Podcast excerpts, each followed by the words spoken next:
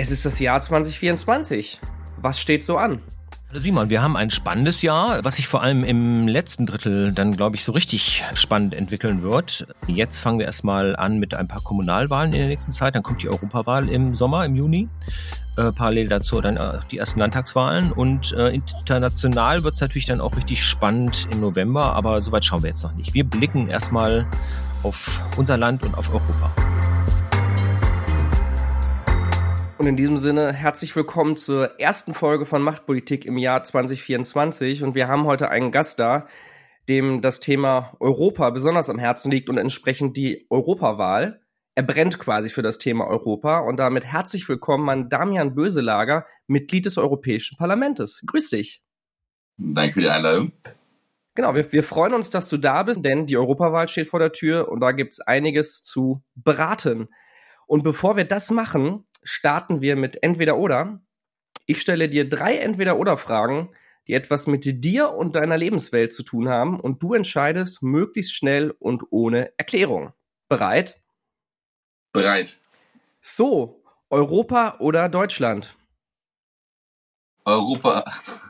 Fahrradfahren wie in Kopenhagen oder bauen wie in Barcelona? Fahrradfahren. Könnt oder wollt?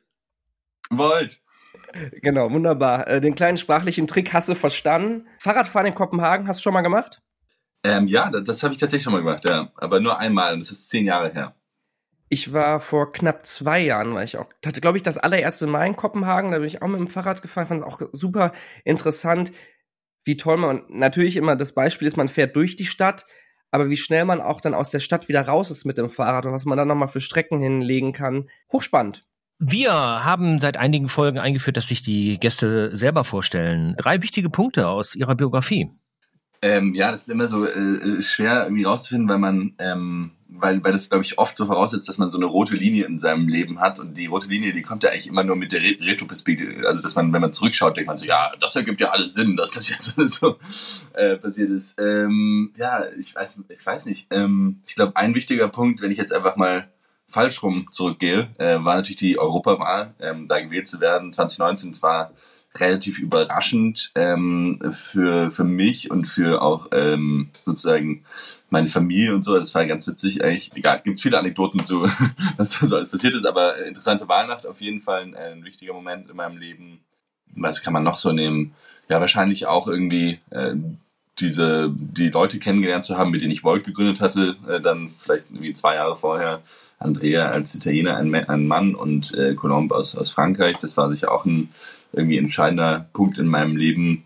Ähm, und sonst gibt es einfach so ganz viele, ich weiß nicht, persönliche und private Erfahrungen, die ich finde, man immer aus dem Lebenslauf eigentlich nicht draufpackt, weil man, weil das irgendwie nicht so drauf, also nicht so reinpasst, ähm, aber die, die vielleicht auch super wichtig sind äh, für einen. Ne? Ähm, ja, genau. Ich glaube, für mich war das zum Beispiel einfach, ähm, als ich in Rom eine Zeit lang gewohnt habe und da irgendwie so ein bisschen eine Erfahrung gemacht habe, wie, wie halt äh, ja, ganz anders in, in, in Europa gelebt werden kann.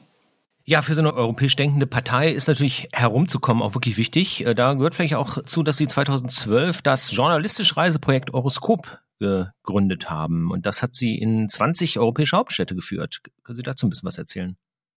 Genau, das ist, glaube ich, genau so ein Ding, was irgendwie ähm, im Nachhinein dann irgendwie Sinn ergibt, aber äh, vorher überhaupt nicht. Also eigentlich hatte ich einfach nur nach, der, nach dem Bachelor ein Praktikum gemacht und dann haben so zwei Freunde von mir, die Journalisten, äh, Journalisten werden wollten, gesagt, hey, wir wollen irgendwie durch so Europa reisen. Wir haben es so ein bisschen am Telefon äh, zu, zu dritt besprochen, weil ich eben zu dem Zeitpunkt in Rom war, wie ich gerade gesagt habe, und ähm, die anderen beiden in anderen europäischen Städten. Und das war so die Zeit, wo die 99% Proteste waren. Ich weiß nicht, ob ihr die mhm. noch auf dem Schirm habt. Ja, da waren immer so äh, Camps in den Mitten der Städten, ähm, also so als äh, sozusagen Auswirkung der damaligen Finanzkrise.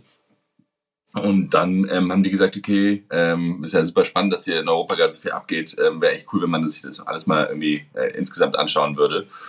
Und dann ähm, haben wir gesagt, okay, cool, dann machen wir jetzt so eine Reise. Ähm, und sind dann halt einmal durch ganz Europa gereist und haben junge Leute gefragt, was sie für eine Vision von Europa haben, was sie von der EU halten und so. Das war eigentlich eine super spannende, spannende Geschichte. Hat Bock gemacht. Ich, ich mal, wenn du irgendwie Anfang 20 bist und äh, zu dritt einmal durch ganz Europa reisen kannst. Und wir haben ja immer nur bei Leuten gepennt, die wir auf der Straße angesprochen haben, äh, meistens, oder die wir irgendwie vorher organisiert haben. Also ich glaube, wir waren von zweieinhalb Monaten nur drei Tage in so einem Hostel. Ähm, das ist einfach geil, wenn du halt die, die Leben der Menschen dort kennenlernst und auch wenn du viele Fragen stellst, dann checkst du auch ein bisschen besser, wie so ein Land drauf ist. Also es, ist eigentlich die, es war die allergeilste Art zu reisen, die ich äh, jemals gemacht habe. Ich glaube, nicht umsonst wird ja auch immer versucht, dieses Interrail-System, was es in meiner Generation noch gab, wieder zu indizieren, was aber heute einfach so nicht mehr richtig funktioniert. Ja, doch, es gibt viele Leute, die machen Interrail. Ja, auf jeden Fall, ja. Es ist, ja, hat das wieder zugenommen? Ich glaube schon. Also es, ich, ich, zumindest treffe ich immer viele. Vielleicht sind das auch so eine Bubble-Auswahl mhm. von Menschen, aber ähm, ich glaube schon, dass das genutzt wird, dass du jetzt im, es gibt ja auch dieses Free Interrail, also dass du bis zu einem gewissen Alter ähm, fast umsonst rumfahren kannst und so. Doch, das ist, glaube ich, schon, äh, schon eine Sache, die genutzt wird, ja. Ich finde diese Idee auch zu sagen, so ich will mich in so ein Land hineinfinden, finde ich auch so wichtig. Wenn ich mal überlege, so das komplette Gegenteil wäre jetzt, so ich mache Ägyptenurlaub all inclusive, bin da nur auf der Hotelanlage und äh, krieg wahrscheinlich noch deutsches Essen gefühlt, Schnitzel und Pommes und sagt dann, ich war in Ägypten und ähm, nichts, nichts von dem Land hast du mitbekommen. So in Ägypten könnte man jetzt durch, durch Malle oder was auch immer ersetzen. Wenn man jetzt wieder den europäischen Kontext sieht, Darum finde ich das wirklich entscheidend, zu sagen, so man will in so ein Land eintauchen. Würdest du heute noch mal genauso reisen? Ähm, ich weiß, also müsste ich, äh, ich, ich reise ja relativ viel durch Europa. Aber nicht so, denke ich. nee, nicht so. Ich kann mir gleich mal äh, zu kommen. Ich meine, ich es gab schon so geile Momente. Ja. Ich weiß noch, dass wir in Madrid zum Beispiel mit dem so einem Professor, wenn du Ägypten sagst, ähm, im Auto saßen, der war so ein, ähm, so ein Wunderkind. Also der hat mit sechs seine erste äh, Fernsehshow gehabt die ging über Ägypten, weil er selber sich äh, beigebracht hat, Hieroglyphen zu, ähm, äh, zu übersetzen. Und äh, deswegen hat er halt so eine Fernsehshow über Archäologie und Ägypten gehabt. So, ja. Und der war dann halt irgendwie äh, 22 und Professor an zwei Unis oder so. Als, okay. als, so und der saß so neben mir im Auto, ähm, als ich, und ich bin gefahren und hinten saß eine Influencerin. Das war damals ganz neu, dass man Influencer irgendwie so am Start. Also und die haben uns beide irgendwie äh, voll äh, äh, krass schnell erklärt, wo wir gerade in Madrid vorbeifahren und so. Also ich meine, das waren schon, das war einfach so war geil, weil wenn du halt so wahllos Leute kennenlernst, die irgendwie äh, Lust hatten, mit dir zu reden über sowas, das war schon ähm, sehr amüsant. Ähm, würde ich, ja, wie reise ich jetzt? Jetzt äh, ist halt immer so ein bisschen stressig alles. Also ich versuche, habe versucht in diesen ähm, ja, Jahren meines Mandats eigentlich in alle EU-Länder zu reisen. Ähm, das ist äh, ähm, natürlich schon eine ganze Menge. Und ähm, genau, deswegen eher schnell hin, ähm, viele Leute schnell treffen, ähm, vielleicht einmal abends durch irgendeine Kirche oder eine Festung laufen ähm, und dann wieder zurück. Die eigenen Gedanken und Themen in Ruhe ausformulieren, komplexe Themen runterbrechen, mit Gästen politische Fragen diskutieren. Klingt verlockend? Dann ist ein Podcast das richtige Medium für dich. Und das Beste, Futux Podcast ist an deiner Seite. Von der Konzeption und Redaktion bis hin zu Technik und Produktion. Wir sind dein Ansprechpartner. Interessiert? Dann kontaktiere uns ganz einfach unter der E-Mail-Adresse info@futux.de. Futux, professionelle Podcasts für alle, die etwas zu sagen haben.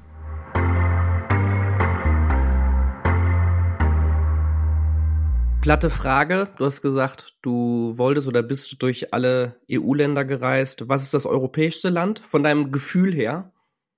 Ja, das ist eben geil, weil du hast vorhin gefragt, ähm, Deutschland oder Europa. Das ist halt einfach natürlich genau die Frage, die überhaupt gar keinen Sinn ergibt, ja? weil Deutschland ist Europa und ähm, deswegen ist auch jedes Land das europäische Land. Also ich meine, es ist ja einfach, äh, es ist sozusagen, wir sind alle europäisch und wenn das dort so ist, wie es ist, dann ist das Europa. Ja? Also ich glaube, man muss da, muss da wegkommen von der Idee, dass ähm, es irgendwas europäischer ist als was anderes. Also du beziehst dich auf diese kulturelle Vielfalt. Ich beziehe mich einfach darauf, dass ähm, die Definition Europa ist Europa. Und das sind die Länder, die da drin sind. Das heißt, wenn sich jemand irgendwie verhält irgendwo in Europa, dann ist das europäisch. Ja. Es gibt keinen mhm. Unterschied mhm. zwischen deutsch und europäisch. Der Kuchen ist nicht die Kirsche oder die Nüsse. Nee, der Kuchen sind die Krümel. Und der soll schmecken. Du hast gerade gesagt, manchmal hat man im Lebenslauf so Punkte, die vielleicht auf den ersten Blick gar nicht dann so zu dem passen, was man äh, wird oder was man, was man ist. Und mir sind, was mir bei dir aufgefallen ist, ähm, kann man einfach im Wikipedia-Beitrag natürlich nachlesen, ist erstmal dein gesamter Name. Du heißt komplett Damian Hieronymus Johannes Freiherr von Böselager. du hast einen adligen Hintergrund? Fragezeichen, das ist auf jeden Fall sehr, sehr aufgefallen direkt. Also ich meine, äh, das, das hast du richtig äh, deduziert, kann man das sagen. Ähm, ja, nee, das, das steht da so, das ist auch da nicht ausgedacht. Das, das ähm, haben die da reingeschrieben, weil das so ist, ja. Und dann warst du später Unternehmensberater bei McKinsey, um die zweite Sache zu sagen, die da irgendwie so auffällt. Also, wie wird man vom Unternehmensberater echt von der, von der klassischen großen Beratung McKinsey zum Spitzenkandidaten einer progressiven Partei? Also, es liest sich unstimmig.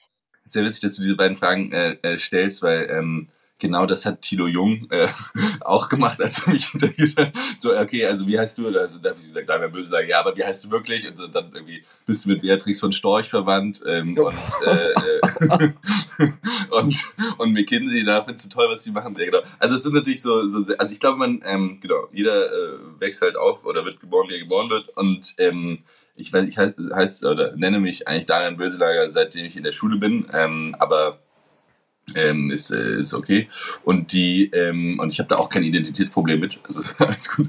Ähm, und, ähm, und McKinsey, das habe ich gemacht, das hängt ein bisschen mit dem zusammen, was ich gesagt habe zu, hat man einen Masterplan oder nicht. Ja? Also ich habe ja im Bachelor Philosophie und VWL studiert. Das sind äh, super geil. Das habe ich gemacht, weil ich dachte, cool, dann habe ich so ein bisschen Mathe auf der einen Seite und auf der anderen Seite ein bisschen äh, was Sprachliches, äh, Gelaber, ja? wenn du so willst. Und für mich waren die beiden Seiten eigentlich immer irgendwie interessant. Ähm, und ähm, das war, da musste ich mich dann nicht entscheiden, welche Richtung ich dann irgendwie mache. Und ähm, das Problem ist aber, wenn du Philosophie und VWL studierst, dann kommst du aus dem Studium raus und hast halt noch weniger Schimmer, was du jetzt mit deinem Leben anfangen sollst. Ja, ich meine, du hast jetzt sozusagen verstanden, dass man nichts wissen kann und dass, äh, dass sozusagen alles hinterfragt werden darf und dass der Mensch äh, als Homo economicus nicht perfekt zusammengefasst werden kann und so weiter. Also du bist halt sozusagen eher mit so einem riesen Fragezeichen am Start. Hätte meine Bachelorarbeit damals geschrieben über die Notwendigkeit, die moralische Notwendigkeit zu reflektieren. Also, dass wir sozusagen als Menschen verpflichtet sind, über unsere eigenen Intentionen nachzudenken. Das heißt aber, du kommst da raus und bist halt so, äh, ich muss jetzt nachdenken, weil das habe ich ja gesagt, ich muss reflektieren und so. Und dann wusste ich halt überhaupt nicht, was ich machen soll. Und habe dann wahllos irgendwelche Praktika gemacht und ähm, dann habe ich halt geschaut, so, okay, wenn ich überhaupt nicht weiß, was ich machen möchte und ich glaube, also im Nachhinein kann man schon sagen, hatte ich, glaube ich, so ein bisschen so eine Mini- so ein Low, ja. Also ich weiß nicht, ob das als Depression äh, also klassifiziert werden würde, aber auf jeden Fall haben viele in dem Alter ähm, halt so nach der Uni so die, die weiße Wand der Welt vor sich. Ähm, und ich wusste halt überhaupt nicht, was man soll. Und dann habe ich gedacht, okay, wenn ich nicht weiß, was ich machen soll, dann gehe ich dahin, wo sie mir am meisten beibringen, dass ich dann, wenn ich weiß, was ich machen möchte, halt was gelernt habe, was, äh, was ich dafür nutzen kann. So, das war so die Idee. Und dann äh, ging halt immer irgendwie so durch den Flur ähm, Funk, ja, die krassesten sind McKinsey, das ist super krass und da ist super cool und da ist so, ich weiß nicht so. Und also habe ich ähm, mich da beworben und bei BCG, das ist der mhm. Wettbewerber, ähm, und bei BCG wurde ich noch nicht mal zum Interview eingeladen. Die fanden das irgendwie nicht ausreichend, was ich da äh, auf dem Papier hatte. Und bei McKinsey hat das irgendwie geklappt. Und ich habe sehr viele Freunde von mir, die sehr viel schlauer sind, bei denen das nicht geklappt hat. Und es ist halt einfach so ein bisschen so eine, so eine Roulette-Geschichte irgendwo auch, ähm, glaube ich, ob das klappt oder nicht.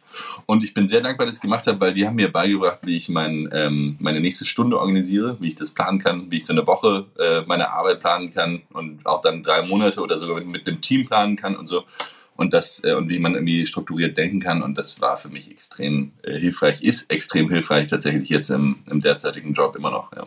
Bei all dem ist aber dann trotzdem irgendwann das Interesse für Politik entstanden. Oder was heißt trotzdem? Aber äh, offenbar waren noch genug Fragen offen, die auf diesem Weg nicht geklärt wurden. Wie kam das? Ja, also ähm, Politik ist ja so schön, weil man kann irgendwie abends äh, beim Abendessen drüber äh, diskutieren und irgendwie sich über irgendwas aufregen, Meinungen austauschen und dann geht man schlafen ähm, und am nächsten Morgen äh, schmiert man sich sein, äh, sein Butterbrot ähm, und dann ähm, und dann geht irgendwie das Leben weiter. Ja? Es ist halt so ein Ding, was so nebenher läuft äh, für, für, für viele. Das heißt, also mein Interesse war immer da, aber eher so als genauso wie, äh, keine Ahnung, äh, ist ähm, äh, Dagobert Duck sein Leben, seine Milliarden, äh, eine, eine bessere Comicreihe als äh, das lustige Taschenbuch. So, ja, also ich meine, das sind auch wichtige Fragen, die, äh, ähm, die man klären muss. Ähm, aber ich glaube, es hat sich vor allem dann, oder es hat sich geändert, als ich ähm, nach McKinsey dann meinen Master angefangen habe in, in New York für öffentliche Verwaltung, Public Administration, MPA heißt es da. und ähm, halt so 2016 mitten in den Wahlkampf von Hillary Clinton und Trump reingerutscht bin. Und du, ähm, dann sitzt du halt so da und denkst irgendwie so, ja krass, der eine Typ ist halt so ein richtiges, okay, man darf ja nicht äh, Kraftausdrücke. Du darfst, du darfst hier alles sagen. okay, er ist ein richtiges Arschloch. so, und auf der anderen Seite hast du irgendwie halt, keine Ahnung, eine Politikerin, die man toll oder nicht so toll finden kann, aber die halt irgendwie eine Politikerin ist, ja. Ähm, und diese beiden, also und dann, und dann haben wir halt diesen Wahlkampf miterlebt und dann habe ich einen Freund, der hat ähm, das Modell geschrieben, äh, mitgeschrieben mit ganz vielen anderen, äh, wo Hillary Clinton wie viel Geld ausgeben soll, wo sie hinreisen soll. Die haben da so ein großes äh, Datenmodell gebaut. Und der hat mich dann mitgenommen ins Wahlkampfzentrum von Hillary Clinton zur Wahlnacht. Und, ähm, und zwei Freunde eben auch, also ein Italiener und eine Französin, eine Freundin von mir, die habe ich dann mit reingeschmuggelt. Und das war krass, weil da waren halt so 30.000 Leute am Start in so einem äh, großen Glaskasten ähm, und alles voll mit Bildschirmen, wo dann diese Wahlergebnisse nach und nach reinkamen. Und ähm, ja, dann wurde es halt irgendwie klar, so, ich weiß nicht, gegen äh, Mitternacht und dann später, dass halt, äh, dass sie die Wahl ver verliert. Dann wurde die Bühne leer. Vorher war richtig gute Stimmung mit Katy Perry und so auf der Bühne. Und dann wurde die Bühne leer und dann ähm, ja, haben halt irgendwann die Leute sich hingesetzt und angefangen zu weinen. Und das war halt irgendwie krass, so zwischen 30.000 Leuten am Start zu sein, die da krass am, ähm, auf dem Boden sitzen und weinen. Und ähm, das ist, glaube ich, also das hat für mich so ein bisschen diese, diese Glasscheibe äh, zertrümmert. Ja? Also das, was vorher irgendwie, ja, politikriert man halt drüber am, beim Abendessen. Das ist, glaube ich, damit und auch noch natürlich mit dem Brexit, der äh, zwei, drei Monate vorher äh, stattgefunden hat, vier Monate vorher stattgefunden hat, eben irgendwie halt so zwei Dinger gewesen, wo ich dachte so krass, irgendwie Politik hat ja, äh, also verändert sich gerade richtig schnell zum Beschissenen und ähm, das ist nicht gut. Und dann haben wir halt da angefangen, mit diesem Italiener und der Französin äh, zurückzuschauen auf Europa. Und das war halt auch krass, weil da war Marine Le Pen gerade im Wahlkampf gegen Macron das erste Mal richtig stark. Ähm, da gab es Cinque Stelle, Lega Norte, die AfD ist, äh, hat angefangen zu dem Zeitpunkt ähm, und ist dann ein halbes Jahr später auch mit 88 Leuten in den Bundestag eingezogen. Also insgesamt würde ich sagen, eine richtig beschissene, ähm, komische Zeit, in der man irgendwie das Gefühl hatte, also die Populisten übernehmen jetzt äh, die Welt. Ähm, und dann haben wir überlegt, okay, wenn das so ist, dann scheint äh, das nicht gut zu laufen und wir müssen irgendwas machen.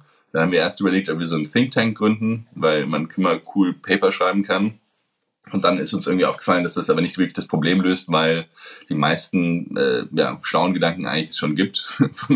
und die Frage ist halt eher, wenn, die, wenn das Problem in der Politik liegt, weil immer mehr Leute irgendwie so rechtspopulistische Parteien wählen, ähm, dann warum gehen wir dann eigentlich nicht in die Politik? Ihr habtet dann richtig Lust auf Politik und dann habt ihr gemeinsam, also gemeinsam wahrscheinlich mit äh, der, dem Italiener und der Französin, von denen du gesprochen hast, die Partei Volt gegründet. Ihr seid nicht Mitglied in einer anderen Partei geworden. Ihr habt Volt als paneuropäisch, pragmatisch, progressive Partei bezeichnet oder ich denke, ihr seht euch, glaube ich, auch immer noch so und es kam jetzt schon sehr stark durch, warum ihr das gemacht habt. Kannst du uns nochmal in diese Zeit mitnehmen? Weil ich finde, dieses Verständnis ist, finde ich schon interessant. Wie gründet man eine Partei? Ja, also die, die ehrliche Antwort ist, wir hatten natürlich keine Ahnung. Ja, ich meine, wir waren ja alle keine Mitglieder in irgendwelchen Parteien vorher gewesen. Ähm, und äh, also eigentlich war uns nur eine Sache klar, ähm, also wie sich die Welt entwickelt, ist irgendwie doof. Und die, die äh, Parteien, die derzeit existieren, kriegen das irgendwie nicht so wirklich aufgehalten. Und wir müssen irgendwie dafür sorgen, dass äh, wir halt einen Gegenpol setzen zu diesem, lass uns zurück zum Nationalstaat gehen. Äh, die Lösung können wir nur finden, wenn wir die Grenzen zumachen, so dieses enger, kleiner werden weil das ja überhaupt, also das ist ja ganz klar eine Fake-Lösung. Ja? Also mag, mag teilweise ähm, richtige Analysen der Probleme drunter liegen, aber die Lösungen, die dann angeboten werden, sind alle Schwachsinn. Ja? Also du kannst den Klimawandel nicht bekämpfen, du kannst auch mit Migration und Asyl nicht umgehen, du kannst also keine Wettbewerbsfähigkeit aufbauen, keine Jobs erhalten. Also alles, äh, alles sozusagen, was ähm, als Antwort gegeben wird, wenn man sagt, lass uns wieder kleiner werden, ist inhaltlich äh, schwachsinnig kann man, glaube ich, so kurz. Also es sagt, heißt nicht, dass man auf einem Föderalismus äh, verschiedene Sachen auf verschiedene Ebenen entscheiden kann, aber sozusagen diese Tendenz des, des, des Zumachens ergibt keinen Sinn. So.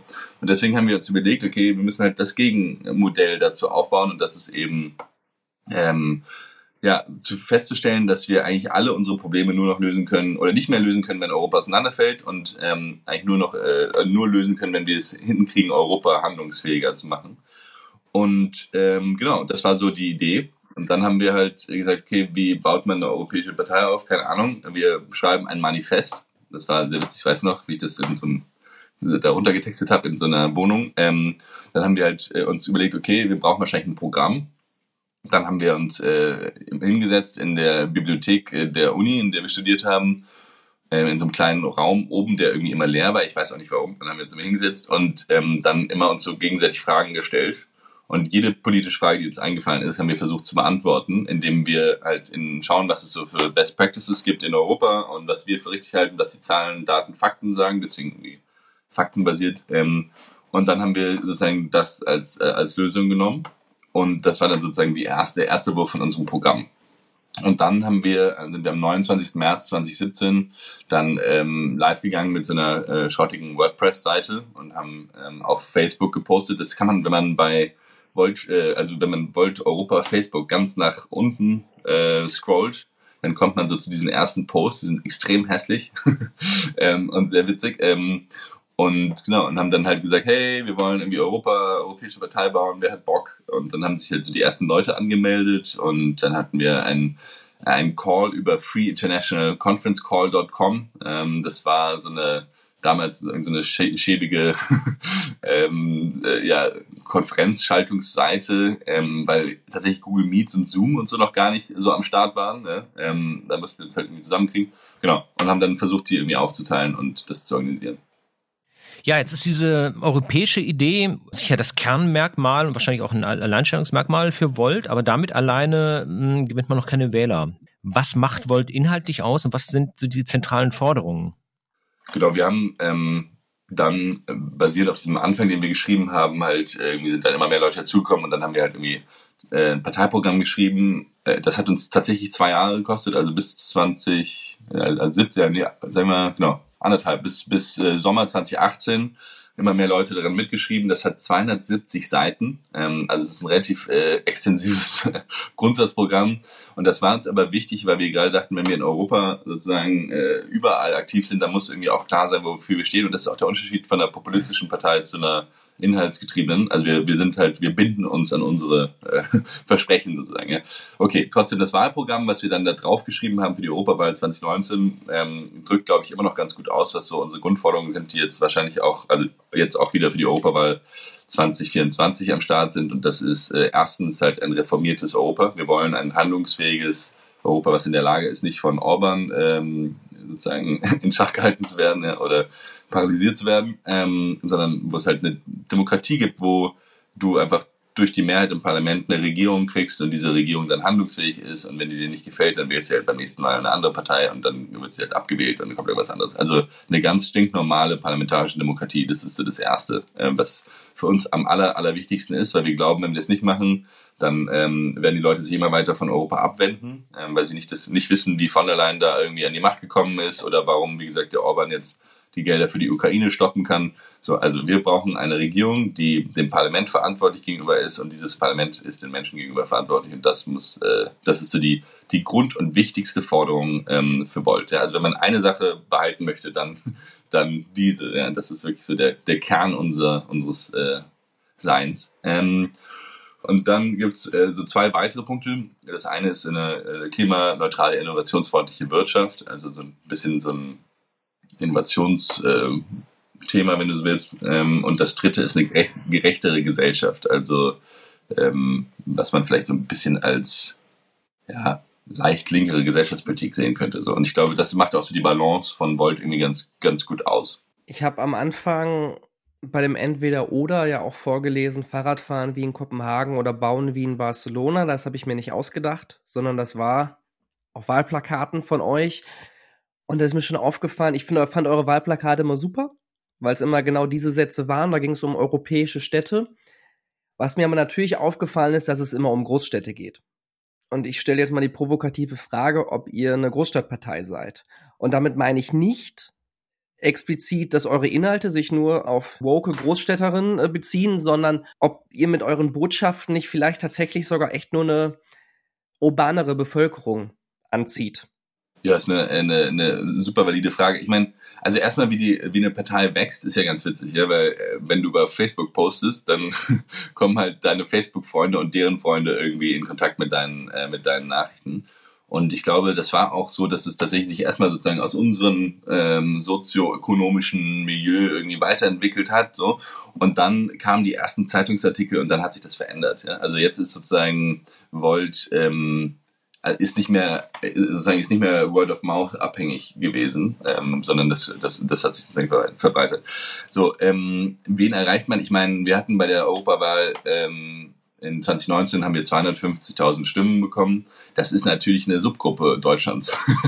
jetzt kannst du, also kannst du drüber nachdenken, sozusagen, was zeichnet die aus? Ich glaube, wir haben ähm, äh, viel den Europa-Oper äh, dabei. Ähm, das ist einfach sozusagen äh, jemand, der aus einer älteren Generation kommt und sich irgendwie aus dieser Nachkriegserfahrung einfach, wo Europa einfach so tief mit drin steckt, ja, wo man sagt, okay, die eigentlich, also um es mal anders zu sagen, äh, die CDU war ja lange Europapartei. Ähm, und das, äh, das war diese sozusagen aus, aus dieser Generation der Leute, die, die die CDU oder andere Parteien damals für Europa gewählt haben.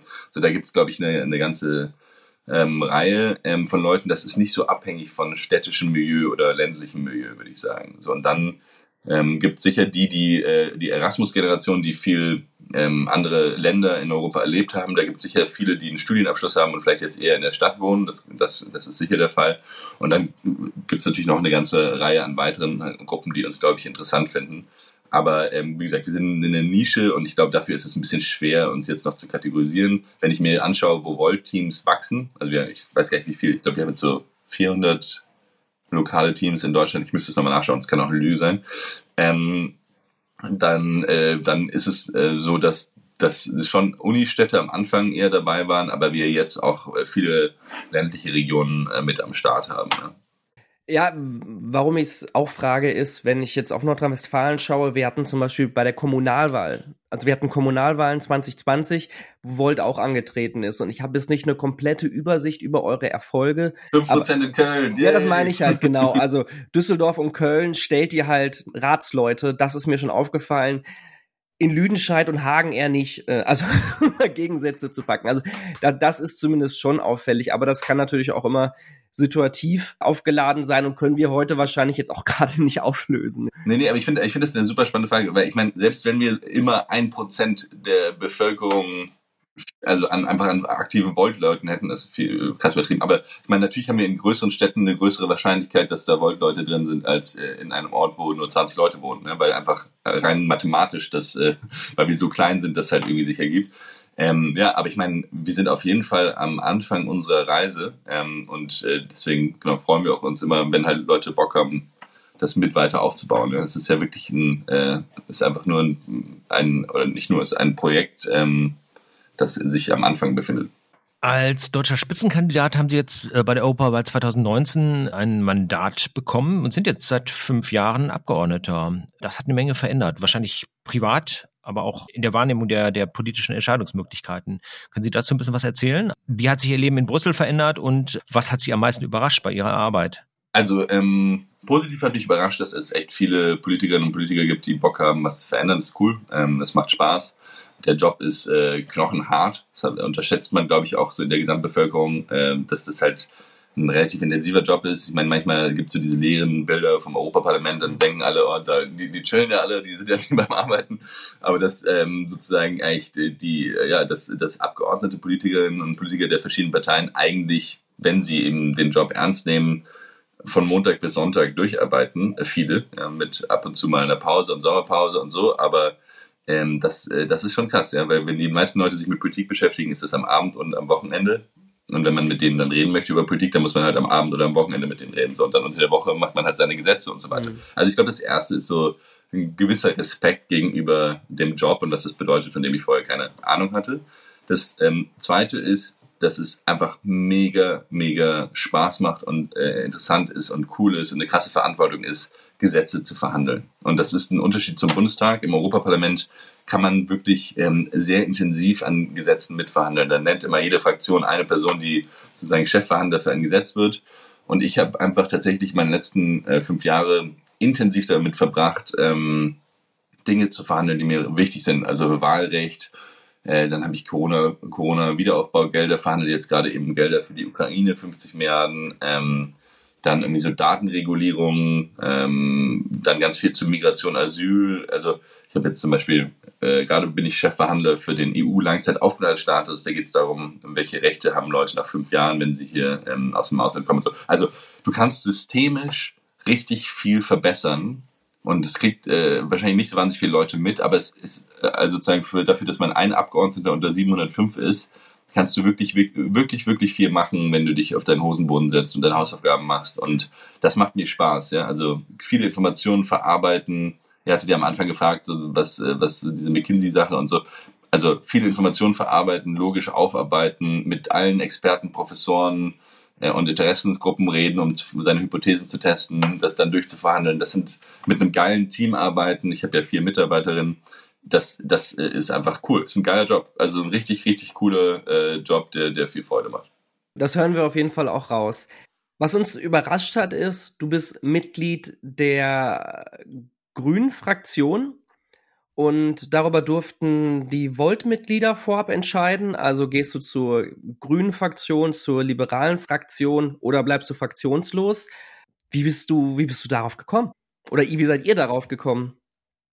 Ja, also das ist äh, relativ einfach. Ich meine, ähm, am Tag nach der Wahl hatte ich einen schweren Kater ähm, und dann äh, woher kam der war, so ein bisschen, ja, war so ein bisschen die Frage, äh, was passiert jetzt eigentlich? Ähm, und dann äh, war halt irgendwie klar, okay, man kann entweder non-inscrit, also und, äh, nicht äh, einer Fraktion, also fraktionslos sein, ja, ähm, oder man tritt halt einer Fraktion bei. Und dann war schon relativ klar, wenn du fraktionslos bist, dann kriegst du halt überhaupt nichts hin, weil dann wirst du keine Gesetze verhandeln und kannst auch keine Wahlversprechen umsetzen. Und das war, okay, das war irgendwie keine richtige Option. Dann gibt es ähm, halt die Fraktionen so ganz links, ganz rechts, also die Linke oder die Rechtsradikalen oder die Rechtskonservativen. Dann gibt's dann auf der linken Seite diese Sozialdemokraten und dann sozusagen rechts die, äh, die äh, Konservativen und dann in der Mitte, würde ich sagen, sitzen irgendwo die Grünen und die Liberalen. Und wir haben dann so per Exklusion gesagt, okay, also ganz links geht nicht, ganz rechts geht nicht, Sozialdemokraten und Konservativen sind irgendwie auch nicht so dieser neue Wind, den wir jetzt irgendwie da reinbringen wollen. Und dann bleiben uns noch Grüne und Liberale. Und dann haben wir einfach mit beiden verhandelt und haben gesagt, hey, wir wollen gerne diese Ausschüsse haben. Für mich, für meine drei Prios waren das der Verfassungsausschuss, um EU-Sachen zu machen, der ähm, Industriepolitische Ausschuss, um so Datenpolitik zu machen und der Innenausschuss, um Migration und Asyl zu machen. Und äh, dann habe ich gesagt, ich möchte gerne diese drei Ausschüsse haben. Und dann ähm, haben die Grünen gesagt, jo, die kriegst du. Und die Liberalen haben gesagt, ja, die kriegst du vielleicht.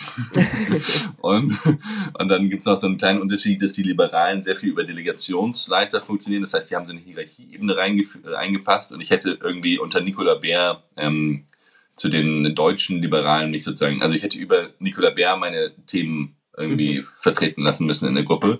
Und die Grünen haben halt von Anfang an gesagt, hey, wir haben eine horizontale Entscheidungsstruktur, alle Abgeordneten sitzen immer zusammen äh, in der Fraktionssitzung und entscheiden halt alles zusammen so. Und dann dachte ich, okay, für mich ist das eindeutig die bessere Geschichte. Und dann habe ich das eben auch so äh, versucht, ähm, also ich habe erst überlegt, ob ich das so klar meine eigene Präferenz äußere, das habe ich dann aber doch gemacht und ähm, dann haben auch die, äh, ab, die Volt-Mitglieder ähm, dann auch so abgestimmt. Ja. Ich werde mal ein bisschen ketzerisch. Go. Sonst wäre es ja langweilig. Das wollen wir ja nicht. Also ich finde, das ergibt total Sinn. Wenn du das jetzt so hier, hier erklärst und für deine die interne Struktur und für das, was du erreichen willst, ergibt es natürlich total Sinn aber auf dem Papier bist du am Ende Mitglied der Grünen Fraktion. Interessanterweise, ich glaube, Nico Semsrott von Die Partei ist es auch geworden. Also da frage ich mich am Ende, warum dann überhaupt Volt wählen, wenn am Ende irgendwie Grün rauskommt? Ja, also das Ding ist, ähm, ich glaube, es ist wichtig zu verstehen, wie Menschen im Europäischen Parlament Veränderungen bewirken, gerade wenn sie alleine sind. Ja?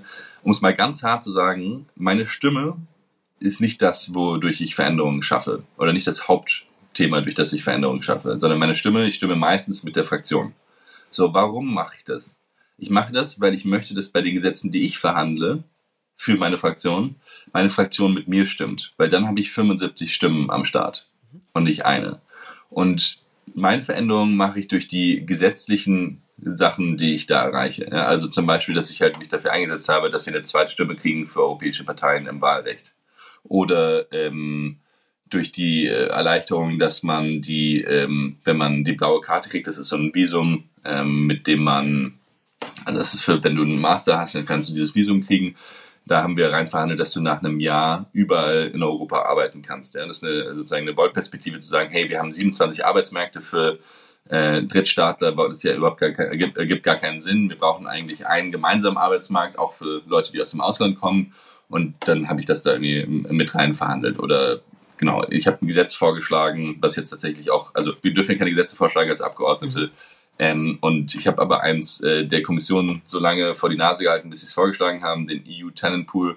Das erlaubt äh, Leuten dann aus dem Ausland zu sagen, ich hätte Bock in der EU zu arbeiten und werden dann gematcht mit, äh, mit Jobs in, äh, in Europa. Das ist so ein, so ein Job-Tinder, wenn du so willst. So, also, das sind nur Beispiele. Aber was ich versuche zu sagen ist, also erstens, ähm, ich glaube oder ich weiß, dass wenn du dir sozusagen die Statistik anschaust, wie viele Gesetze ich äh, quantitativ verhandelt habe, sagen wir mal so, ich habe sehr viele Gesetze verhandelt. sehr, sehr viele. Äh, ich sitze in vier Ausschüssen. Äh, normalerweise sitzt man in zwei Ausschüssen. Ich habe äh, noch den Haushaltsausschuss dazugenommen. Also, also ich habe äh, sozusagen inhaltlich extrem viel geleistet, glaube ich, aber könnt ihr auch gerne überprüfen. Ähm, und äh, zweitens äh, habe ich immer versucht, meine Prioritäten, diese drei, die ich euch gesagt habe, in meiner inhaltlichen Arbeit umzusetzen. So, ob ich das jetzt bei den Grünen mache oder bei den Liberalen, ist, um es mal hart zu sagen, eigentlich total egal. Ähm, weil es darum geht, dass ich versuchte, mein, äh, versucht habe, meine Prius äh, umzusetzen, davon meine Fraktion zu überzeugen und dann mit den Stimmen meiner Fraktion das dann auch durchzuverhandeln. Ich finde das wichtig, das nochmal so, so zu besprechen, weil gerade bei der Europawahl ähm, gibt es ja einfach die Möglichkeit, dadurch, dass es in Deutschland bisher nicht diese magischen fünf Prozent wie bei einer Bundestags-Landtagswahl gibt, also diese Sperrklausel, worüber da ja auch nochmal debattiert wird für die nächste Europawahl. Aber das, das führt, glaube ich, heute zu weit. Aber ich finde es total wichtig, weil wir ja vergleichsweise viele Kleinstparteien im EU-Parlament haben. Und darum ist es sehr entscheidend, diese Logik nochmal wirklich nachzuvollziehen. Ich weiß jetzt nicht, ob wir alle erreichen, aber für mich ist es einfach sehr nachvollziehbar, dass man nochmal sagen kann, hey, da lohnt es sich, vielleicht auch mal eine, ein Themen- oder Klientelpartei, je nachdem, einfach mal zu wählen, wenn mir ein gewisses Thema wichtig ist, um zu gucken, hey, wie kriegen die dieses Thema eigentlich auch innerhalb einer größeren Fraktion durchgesetzt? Darum äh, vielen Dank für den Einblick auf jeden Fall. Ähm, hat mir äh, persönlich schon mal, schon mal gut geholfen. Zum Beispiel Patrick Breyer, ja, von den ähm, Piraten sitzt ja auch in der Fraktion, ähm, Manuela Rieper von der ÖDP auch. Also zum Beispiel Patrick, ähm, den respektiere ich extrem für seine Arbeit. Ja, also ich glaube, wenn man sozusagen Piraten möchte, dann hat man mit Patrick auch Piraten bekommen. So, mhm. also das ist ähm, und ich finde das auch wichtig. Also ich glaube, wir wir versuchen ja uns immer gegenseitig alle runterzumachen. in Parteien der Politik scheint ja irgendwie so das das Ding zu sein. Ähm, ich finde es viel geiler zu sagen so. Ähm, es gibt eine Vielfalt, die Leute haben unterschiedliche Prioritäten in der Gesellschaft und das ist, sollte sich auch abbilden in, in, äh, in der Politik. So. Und wenn man halt eben äh, Netzneutralität als seine höchste Prio ansieht, dann äh, ist, ist das toll. Dann sollte man auch äh, weiter Piraten wählen. Ja? Und ähm, was ich halt versuche zu sagen, ist, hey, die höchste Prio ist halt, dass Europa nicht auseinanderfällt, äh, sonst ähm, haben wir halt ein Problem, weil dann ist auch Netzpolitik egal. so, und das ist halt irgendwie äh, so, und wenn Leute das für richtig halten, dann sollen sie halt äh, das machen. Wenn, und wenn sie sagen, ähm, sozusagen der Sozialstandard ähm, oder ein, ein, ein soziales Europa ist mein, meine Haupt, mein Hauptanliegen, dann können sie wählen sie halt die Linken oder so. Das heißt nicht, dass wir nicht auch ein soziales Europa vertreten, was wir tun, aber ich glaube, also sozusagen diese, diese fast ein bisschen vereinfachten Prios äh, mitzunehmen, das ist, glaube ich, äh, wichtig. Und dann muss man sich, glaube ich, anschauen, setzen die Leute das auch wirklich um, was sie, was sie versprochen haben in der Vergangenheit. Das ist, glaube ich, dann halt äh, sozusagen, glaubt man daran, dass die das auch, was sie sagen, auch wirklich tun. Ja bei allem europäischen Geist musst du letztendlich deine Wähler dann aber in Deutschland äh, gewinnen und da stehst du dann auch im Wettbewerb mit äh, anderen Parteien. Vor anderthalb Jahrzehnten haben sich die Piraten gegründet. Das war nach den Grünen, glaube ich, die erste ernstzunehmende Neugründung einer Partei. Dann ähm, kamt ihr. Ähm, irgendwann ist die AfD dazugekommen und im Moment beschleunigt sich die Zahl der Neugründungen offensichtlich immer mehr. Wir haben jetzt die Wagenknecht-Partei, wir haben Maaßen, der da offenbar auch mit einer Neugründung vor der Tür steht. Da, wo neue Parteien vielleicht die Themenzahl noch etwas verbessert haben, kommen wir jetzt plötzlich in ein Überangebot? Also siehst du die Gefahr, dass, dass durch so eine Aufsplitterung von, von Einzelinteressen irgendwann überhaupt keine Politik mehr möglich ist? Also wir reden jetzt über Weimarer Verhältnisse. Grundsätzlich ist Demokratie ähm, so ein Ding, was die Regeln vorgibt ähm, und aber Bürgerinnen und Bürgern selber überlässt, sozusagen sich zu Parteien zu formieren oder zu wählen. Und ich glaube, das ist erstmal äh, wichtig, das auch so wahrzunehmen. Ne? Also die ähm, ich bin ein großer Freund von Demokratie und das heißt eben auch, dass es, äh, dass Leute also in der Lage sind, Parteien zu gründen und wenn sie ähm, es schaffen, damit Leute zu überzeugen mit ihren Parteien, dann, äh, dann ist das erstmal was, was Positives. Also das ist das Erste. Das Zweite, was ich sagen möchte, ist, Innovation ähm, ist eigentlich was, was Sinnvolles. Ja? Ähm, und ähm, auch der Innovationsdruck, ich habe da mal mit einem grünen Abgeordneten länger drüber geredet, ähm, hat zum Beispiel den Grünen geholfen, besser in der Digitalpolitik zu werden. Dass es eben die Piraten gab, hat dann irgendwie auch so. Also ich glaube, so und das, das dazu kommt, ist, dass seit 1980 die Parteimitgliedschaften in Europa halbiert haben. Ne, das, die Leute gehen eigentlich nicht mehr in die Parteien. In Deutschland ist es ein bisschen mit den Grünen so ein bisschen abgefedert worden, mal eine Zeit lang ja mit der AfD und so. Aber eigentlich, ähm, ähm, ich müsste jetzt mal die neuesten Zahlen anschauen, äh, zumindest europaweit ist es so, die, die, ähm, das, das Loch, wenn man so will, zwischen Bevölkerung und Parteien wächst. Ja. Ähm, ähm, ich glaube, es gibt bei der CDU und der SPD so ein Wort, das heißt Umlauf. Also die Parteien schrumpfen ja, CDU und SPD, ähm, aber durch den Umlauf. Der Umlauf heißt, äh, Leute sterben aus der Partei raus ja, und äh, fallen sozusagen aus der Partei ins Grab und es kommen nicht genug Leute nach. So, das ist die Situation, in der wir uns befinden. Ähm, wäre es mir lieb, wenn sowohl die SPD, CDU, Grünen ähm, und FDP 100, 200, 300.000 mehr Mitglieder kriegen würde? Ja. ja ich bin äh, ein Riesenfan von Demokratie. Ich, ich finde es richtig geil, wenn mehr Leute in alle normalen Parteien gehen mhm. würden und es äh, sozusagen weniger Lücken da gäbe. Aber ich finde sozusagen jetzt die neuen Parteien ähm, äh, verantwortlich zu machen für äh, irgendwas äh, Schlechtes, finde ich, äh, finde ich komisch. Ähm, was ich natürlich äh, richtig schwierig finde, ist, wenn Parteien rauskommen, das habe ich ja vorhin schon gesagt, die Populisten sind. Ähm, oder sogar äh, Rechtssozialpopulisten. Ja? Also ich meine, äh, das ist irgendwie, das ist äh, aus unserer Vergangenheit so das Schlimmste, was du dir vorstellen kannst, ist, wenn jemand ähm, mit dieser, wir sind Deutsche, wir kümmern uns um, um uns selber, deswegen gibt es mehr Geld aus dem Sozialstaat und übrigens äh, lasst die Migranten loswerden, weil die sind an einem schuld wenn das mehr rauskommt, das ist äh, das Schlimmste und Schrecklichste, was überall in Europa ist, so eine, so eine, eine ganz, ganz, ganz, ganz ekelhafte äh, Seuche, ich weiß nicht, ob das das richtige Wort ist, die, die Europa gerade überzieht und die überhaupt nicht neu ist. Ja? Also ich meine, du kannst in der Geschichte zurückgehen, du wirst immer diese gleiche, dieses gleiche scheiß Narrativ finden. Der Ukraine, äh, Putin sagt, das sind ja eigentlich Russen, deswegen äh, hole ich mir das zurück. Ja? Ähm, Deutschland in der Geschichte, erst natürlich Rheinland, okay, dann Österreich sind ja eigentlich Deutsche, dann Sudetendeutschland, das sind ja eigentlich Deutsche so und ich meine, das ist dieses und also nationalsozialistische ist ja eigentlich äh, genau das, eben das Nationale mit dem Sozialistischen zu verbinden, ist das meiner Meinung nach eine brandgefährliche Mischung und äh, unverantwortlich und scheiße, wenn man da in, in diesen Töpfen äh, fischt. So, sorry, das muss ich jetzt nochmal kurz gesagt haben, aber ähm, also grundsätzlich ähm, finde ich Innovation gut. Ähm, sie muss nur halt eben auch eine äh, positive Innovation sein. Ne? Um die Zahlen auch nochmal einzuordnen. Ich habe sie zufälligerweise sogar zur Hand. Es sind knapp 1,3 Millionen Menschen in Deutschland äh, Mitglied einer Partei.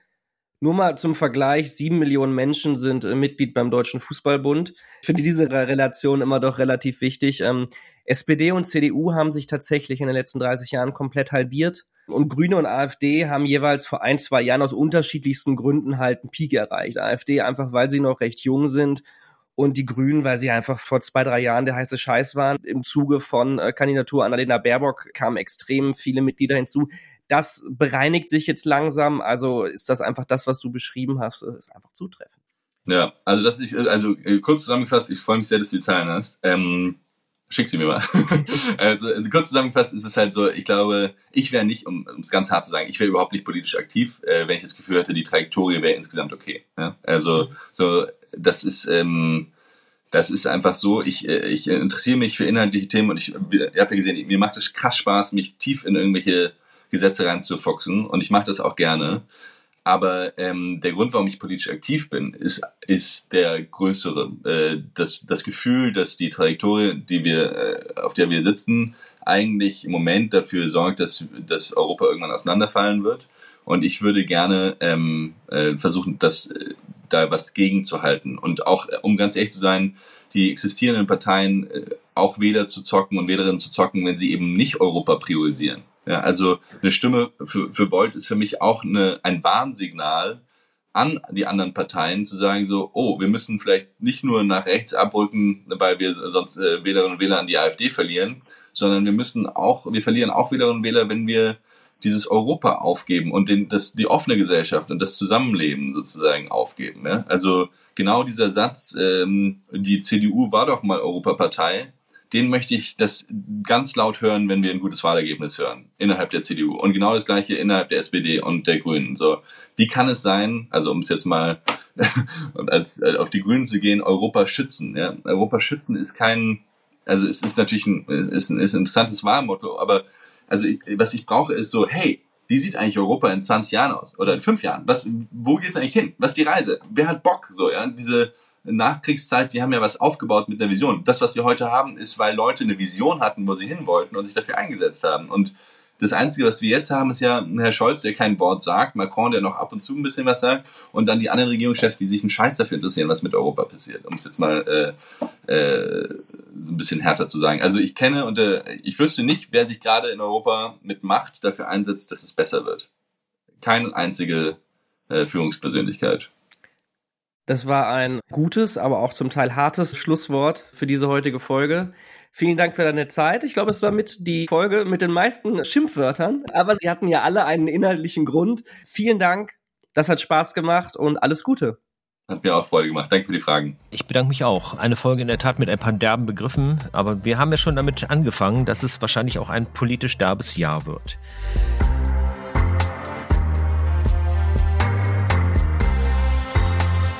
Folgt uns gerne auf den entsprechenden Podcast-Kanälen wie Spotify oder Apple, dann bekommt ihr jede neue Folge direkt mit. Noch besser, lasst uns dann noch eine Bewertung oder einen Kommentar da oder eben diese Sterne. Ideen für Themen und Gäste immer gerne an info.futux.de und wir laufen alle zwei Wochen, immer dienstags. Die nächste Folge kommt entsprechend am 6. Februar. Bis dahin.